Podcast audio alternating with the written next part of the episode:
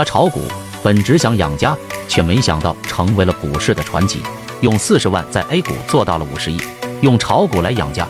我相信这是很多人都想做的事。今天要说的这个主人公，他也是怀揣着这样的心理来到了 A 股，并给自己取名为“炒股养家”。他零八年正式辞职在家职业炒股，当然一开始走的并不顺利，入市的时候就赶上了熊市，从九十万一度亏损到了四十万。其实他跟大部分散户一样，炒股养家一开始也是一个技术派，他追求技术和高利润，那结果就可想而知了。不过每个成功的人。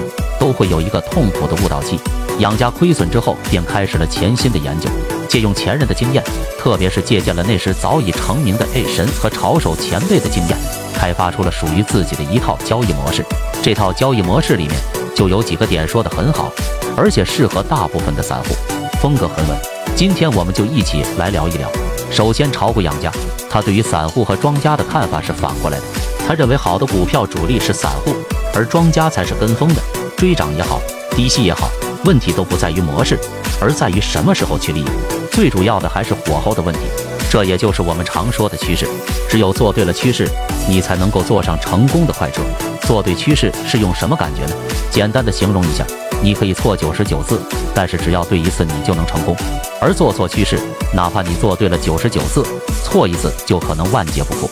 第二个就是千万不要刻意的去反向操作，市场做多。那我们就可以尝试性做多，但是也要谨慎，单一的去理解，搞个众人皆醉我独醒那一套是行不通的。市场有它自己本身的逻辑，上涨也好，下跌也好，都要顺势而为。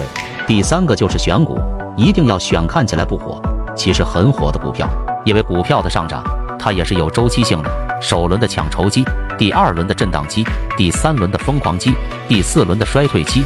股价在第二轮的震荡期，就是所谓的看起来不火，实则很火，因为它被市场疯狂的认购了，那就证明它很火。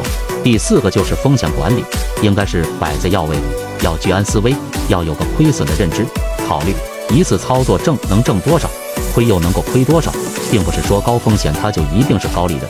而从概率学的角度去看，你可能觉得有五五开的可能，但实际结果可能早就已经注定了。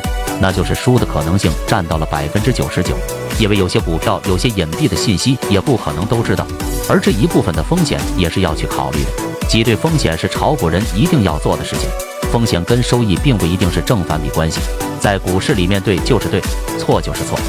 炒股养家成名后，将自己的交易战法理念公布了出来，养家心法也随即问世，因为他自己也曾是一名小散起家，他的一些打法理念很值得散户的借鉴与学习。